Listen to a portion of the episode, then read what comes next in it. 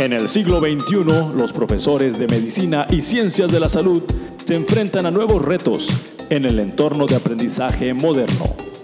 Técnicas didácticas, planes de estudio innovadores, competencias profesionales, tecnología educativa, simulación, evaluación del aprendizaje, mentoreo. Y como las habilidades docentes no siempre son innatas, te presentamos el podcast Educación Médica.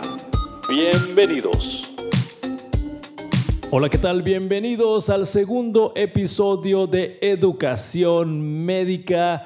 El día de hoy nuestro tema será las estrategias que puedes seguir como profesor de una escuela de medicina o de las carreras de ciencias de la salud para lograr que los estudiantes estén motivados, decidan prestar atención e inclusive participar activamente en el aula. Así que acompáñanos.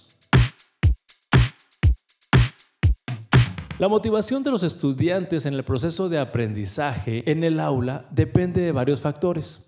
Esto quiere decir que hay factores intrínsecos propios del estudiante. Algunos estudiantes vienen ya al aula motivados debido a que desde sus hogares o desde edades muy tempranas ellos tienen sueños, metas y objetivos claros en la vida y esto les ayuda a participar activamente de su aprendizaje en el aula. Pero también existen otros factores que son externos al estudiante y ahí tenemos que voltear a ver al entorno de aprendizaje. Este entorno de aprendizaje está conformado por el profesor como el estímulo principal, sus compañeros, las instalaciones y en algunas ocasiones la tecnología que tengamos disponible. Y esta perspectiva la planteamos en este, en este episodio debido a que los estudiantes, cuando el profesor da una clase tradicional, y quiero describir la clase tradicional, que es cuando el profesor se prepara, tiene una presentación de PowerPoint y él se para enfrente del salón y él se pone a recitar los conocimientos que quiere explicar a los estudiantes y los estudiantes están atentos, están en silencio, algunos de ellos están anotando y otros, como ustedes lo han vivido, están tomando fotos a la pantalla de proyección eh, de las diapositivas que está compartiendo el profesor. Entonces los profesores ante este nuevo paradigma que los estudiantes eh, son un poco más inquietos, requieren de estímulos más intensos para participar, activarse y conectarse con los contenidos de la clase, pues les vamos a presentar unas perspectivas muy interesantes de innovación educativa. Estás escuchando Educación Médica.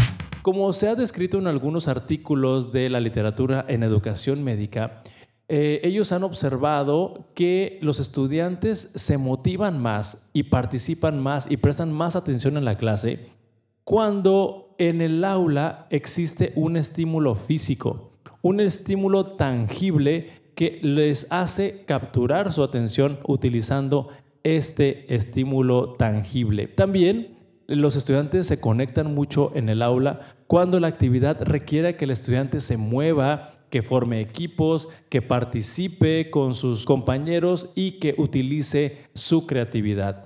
Y la actividad ideal para los estudiantes es que aparte de todo esto que hemos mencionado, que también el estudiante tenga un momento de diversión o entretenimiento. Y vamos a compartir la más aceptada y la más gustada por los estudiantes de medicina y carreras de ciencias de la salud. Y es el uso de simuladores. Ustedes conocen que los simuladores se pueden clasificar como simuladores de baja tecnología, de tecnología intermedia y de alta tecnología, que habitualmente el, simulador de alta tecnología requiere equipos muy sofisticados y su precio es muy elevado. Sin embargo, algunos simuladores de baja tecnología pueden ser utilizados como ejemplos en el aula, inclusive como estímulo tangible para que los estudiantes lo toquen, prueben, ensayen o hagan demostraciones a través de este elemento como lo es un simulador.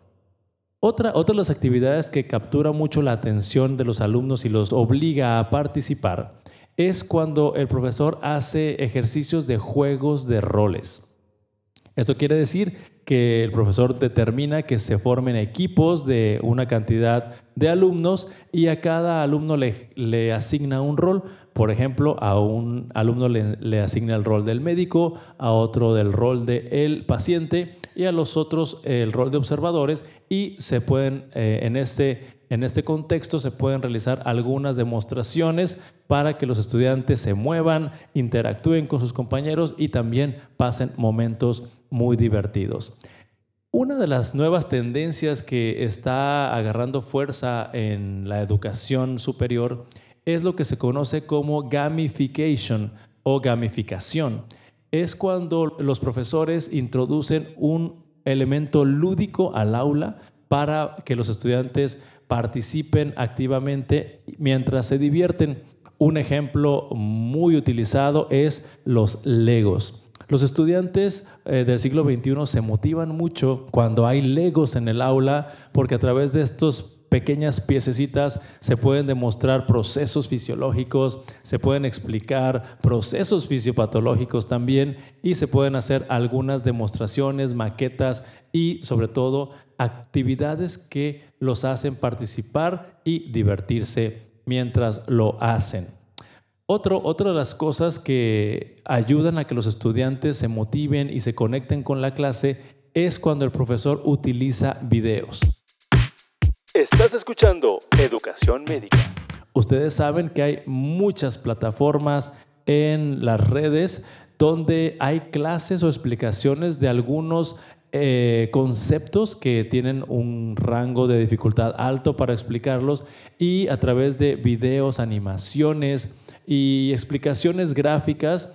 Eh, cuando tú lo utilizas en el aula, los estudiantes se motivan, se conectan y pasan un buen momento también viendo un video explicativo del tema que tocó ver en la clase, mientras el profesor lo complementa con otra serie de actividades para que el tiempo sea efectivo y se pueda abarcar la mayor cantidad de contenido en una sola clase. Otra, otra actividad que les gusta, que fomenta la interacción entre los alumnos, es elaborar mapas o esquemas a elaborar mapas o esquemas donde, como ustedes saben, al elaborar un mapa conceptual se requiere poner una idea principal, unas ideas secundarias y unas ideas terciarias y así podemos ir conectando a través de flechas o, o otros elementos las ideas para que se puedan explicar a través de una lectura rápida por medio de ese esquema o mapa conceptual. Una, una, actividad colaborativa es la técnica de aprendizaje basado en problemas, donde nuevamente se cumple este principio, donde hay un estímulo físico tangible, que es un caso, una viñeta, con elementos para disparar dudas, disparar el aprendizaje y que los estudiantes empiecen a compartir sus conocimientos previos y establecer sus objetivos de aprendizaje para posteriormente llegar a una conclusión de este eh, caso que se utiliza como parte de la técnica de aprendizaje basado en problemas. Y ya por último, voy a compartir que cada vez más hay disponibles plataformas virtuales o aulas virtuales donde los estudiantes pueden colaborar en la nube. Ustedes saben que hay, plataformas donde en grupo se puede eh, trabajar en un solo archivo, en un solo documento para poner algunas aportaciones y la colaboración en la nube, cuando la utilizan los profesores, eh, consiguen buena respuesta de la mayor parte de los alumnos. Como recomendación adicional, les puedo decir que cuando hacemos siempre lo mismo, pues los estudiantes llegan a aburrirse y sería recomendable que eh, durante el semestre, durante el periodo o ciclo, como lo vean en sus universidades, los profesores tendrían que plantear diversos estímulos, eh, claro, no todos los días, para que los estudiantes tengan una experiencia diferente a la que se vive en una forma tradicional. Me refiero a la clase tradicional donde el profesor se para enfrente y explica los contenidos. Sin duda, para adaptar tu materia o tu asignatura a las diferentes estrategias o diferentes gustos de los estudiantes eh, de, tu, de, tu, grupo, pues es, es bastante retador. Sin embargo, es necesario ir conociendo cuáles son las necesidades de aprendizaje y las preferencias que tienen los estudiantes para poderles ofrecer un curso que los mantenga motivados durante todo el ciclo, durante todo el semestre y lo que queremos todos los profesores es que los alumnos consigan demostrar la adquisición de esos conocimientos que se estuvieron compartiendo en nuestra aula. Y bueno, con esto llegamos a la conclusión de nuestro segundo episodio. Te agradecemos tu escucha. Comparte esta información con quien lo consideres necesario y bueno, aquí seguiremos compartiendo más del apasionante mundo de la educación médica. Se despide de ti tu amigo el doctor Ismael Piedra. Gracias por escucharnos. También puedes seguirnos a través de redes sociales como Facebook, buscándonos como Educación Médica MX en Instagram como educación-médica MX.